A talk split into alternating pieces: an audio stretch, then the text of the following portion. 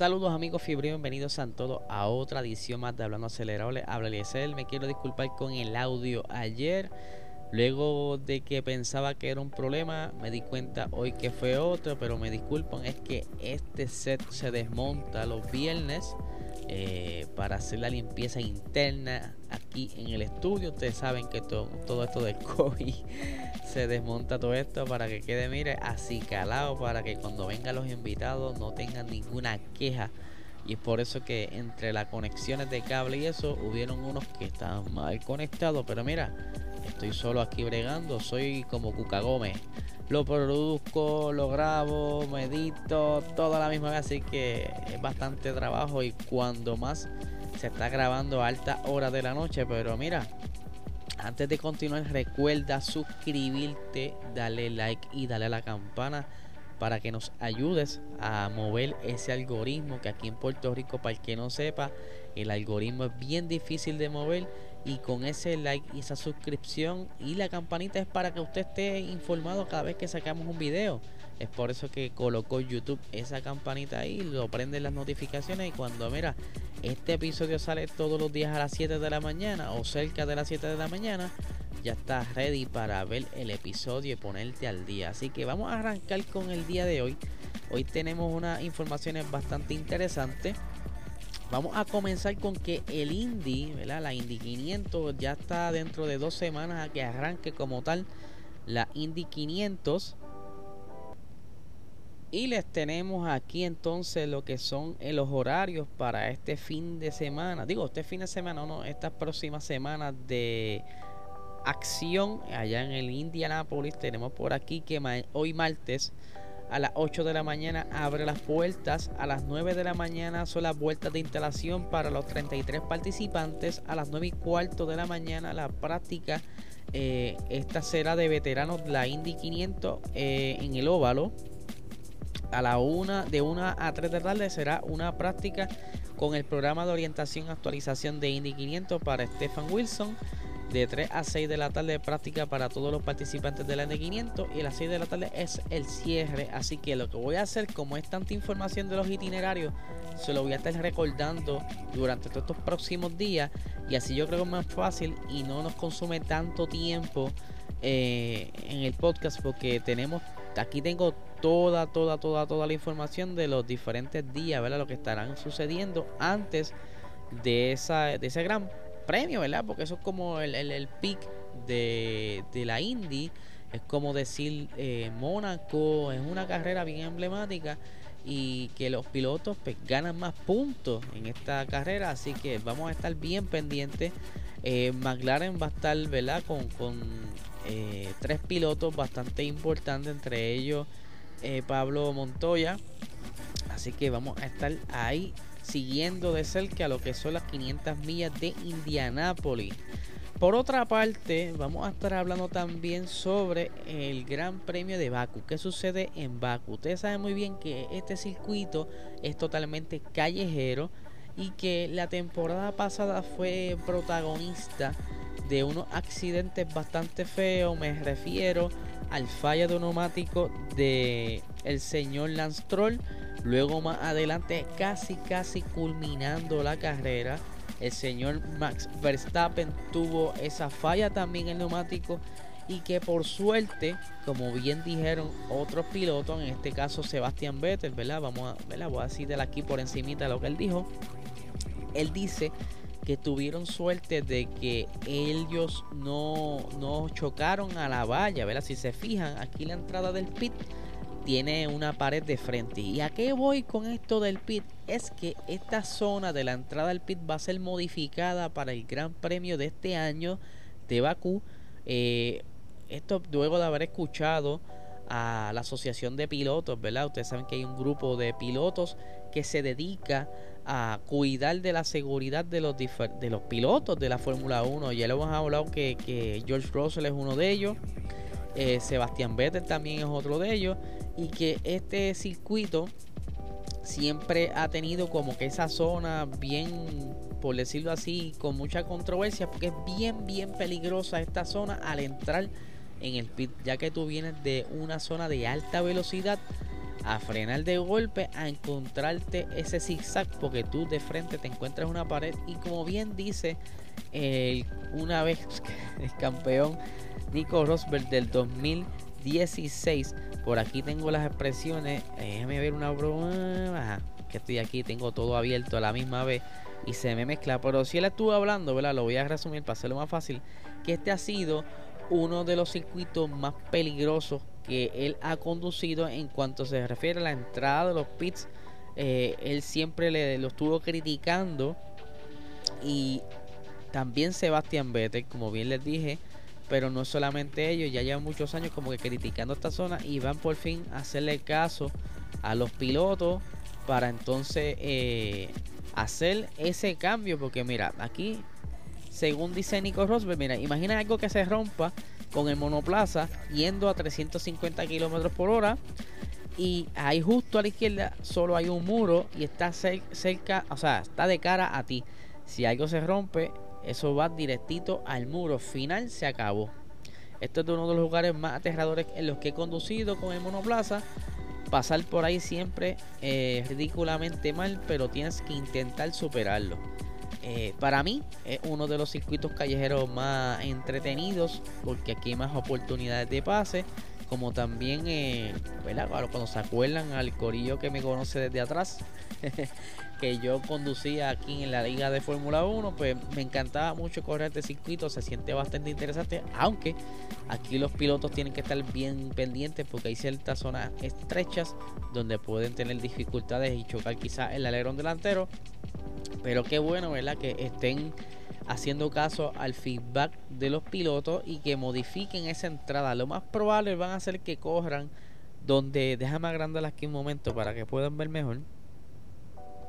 Esta zona donde está eh, el Jeep, ¿verdad? Que es como, como un, go-kart. Ahí, esa, esa pared blanca, lo más probable la pongan más recta o más estrecha, o sea, más, más derecha para que la entrada no sea tan con ese peligro, con esa, ese, esa pared de frente, que si se fijan en la zona gris, donde estamos viéndolo aquí, lo que están viendo en YouTube, sino para los que están en audio se lo describo, la entrada de, los pits a Baku es un zigzag y es bastante peligroso y más cuando vienes de una zona bastante rápida. Así que es bien porque vayan a, arreglar esto. Vamos a ver qué tal queda y ya está próximo, ¿verdad? Este, este gran premio a llegar. A ver quién se gana la victoria aquí y quién le pasa otra vez. Aquí la vez pasada fue un desastre. Eh, Max pinchó goma. Luis Hamilton eh, se le olvidó apagar el botón mágico. No sé si se acuerdan. Y Pecheco Pérez ganó la carrera. Así que vamos a ver qué pasa. Continuando aquí con las noticias. Tenemos que ya está próximamente a cumplirse el contrato del señor eh, Fernando Alonso, que ya en unos episodios pasados habíamos hablado de que estaba seguro, ¿verdad? Que este contrato ya estaba como que al otro lado, pero ahora surgen nuevas cosas como que todavía eh, Fernando Alonso no ha firmado ese contrato o por lo menos no se ha concretado. Y entonces queda como que en el aire qué sucederá, quién estará pilotando en el 2023. Eh, obviamente tienen de prospecto a Oscar Piastri, pero que entonces de irse Fernando Alonso, pues Piastri entra. Ese es el trato con que lo, que hay ahora mismo en Alpine. Pero de Fernando Alonso quedarse, ya estábamos hablando de una posible movida de Oscar Piastri a por lo menos conducirle los eh, libres de la práctica en los diferentes grandes premios. McLaren le había hecho el acercamiento al PIN para que fuera su piloto de reserva, como también eh, han habido conversaciones de quizás sentarlo en Williams, pero todavía eso está bien difícil porque ahí está entonces el señor Nick Debris, que ya me vamos a hablar de él que también está por ahí, pero yo creo que se le están cerrando las puertas, no tan solo a Piastri, sino a los demás pilotos, que con, vamos a hablar dentro de unos minutos, porque ah, eh, hay ciertas cosas que están sucediendo que pudiera ser que, por ejemplo, Show se quede para el 2023. Ustedes saben que él trae un billete bastante grande. Pero yo creo que Fernando Alonso se queda. Se queda. Yo sé que ha tenido mala suerte eh, cerca de esta, esta parte primera de la temporada. situaciones que están una ajena a él, otras pues fueron quizás metidas de patate, pero más cosas ajenas a lo que él pudo haber cometido. Así que yo creo que vamos a ver estas decisiones cerca de septiembre o durante el verano, ¿verdad? Que está cerca al descanso de verano. Como bien les dije, Nick Debris está actual, ¿verdad? El campeón de la Fórmula E. Él es uno de los pilotos protege, como dicen, de Mercedes. Eh, el futuro que pudiera estar acompañando a George Russell de Lewis Hamilton, no sé, moverse de equipo, retirarse, pues Nick Debris estará participando de, los de, de las prácticas libres en el Gran Premio de España. Eh, esto pues le da la oportunidad para seguir acumulando kilometraje, que eso es lo que falta para combinar con los puntos de licencia.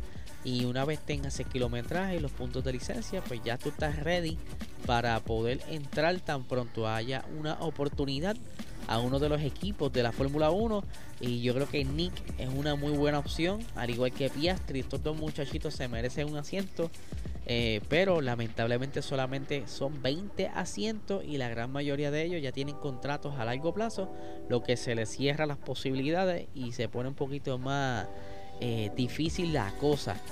Y siguiendo hablando aquí de posibilidades y, la mala suerte, vamos a hablar un poquito de eh, Mick Schumacher. Ustedes saben que el año pasado, por decirlo así, suerte, estuvo por delante de su compañero Nikita Mazepin, pero ya para este año, pues, por las razones que ya hemos hablado en otro episodio, Nikita queda fuera del juego, entra Kevin Magnussen, pero cambian las cosas. O sea, ya Mick no es como quien dice el líder del equipo, ahora Kevin Magnussen, veterano al fin, pues está encontrando un buen ritmo en ese monoplaza.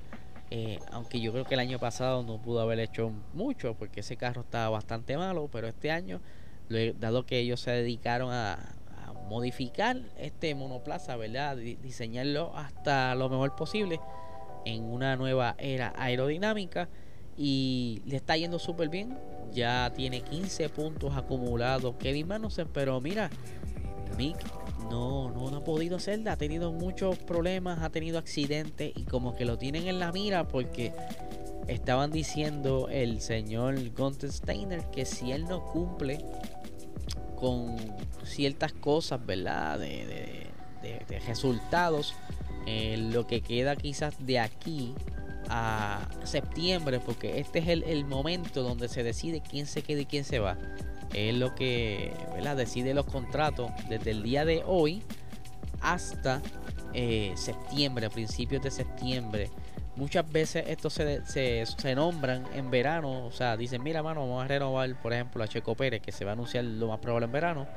Pero entonces, Mick tiene break para cerca de 10 a 11 carreras de demostrar que él vale la pena que lo dejen por lo menos en el asiento de Haas, ya que como bien les dije, no hay mucha oportunidad ahora mismo. One You Show se está hablando de que lo pudieran dejar en ese asiento, como también eh, tienen la opción quizás de sentar a Pusher, que es el, piloto que está ahora mismo sonando en la Fórmula 2.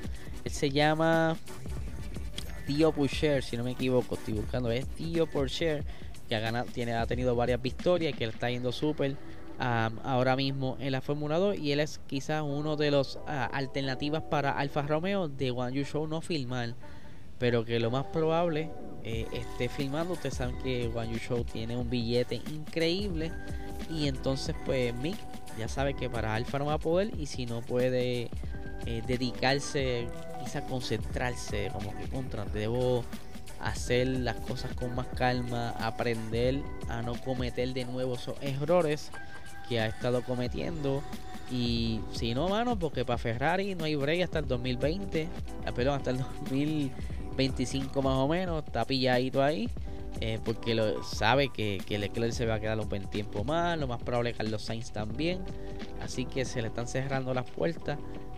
Quizás un Williams, si es que sacan por fin a Latifi y ponen por ahí a Debris, pero entonces de Mercedes se mueve Lewis Hamilton porque ya ganó el octavo campeonato o porque ya dijo, mira, no quiero correr más o por lo menos retirarme un año.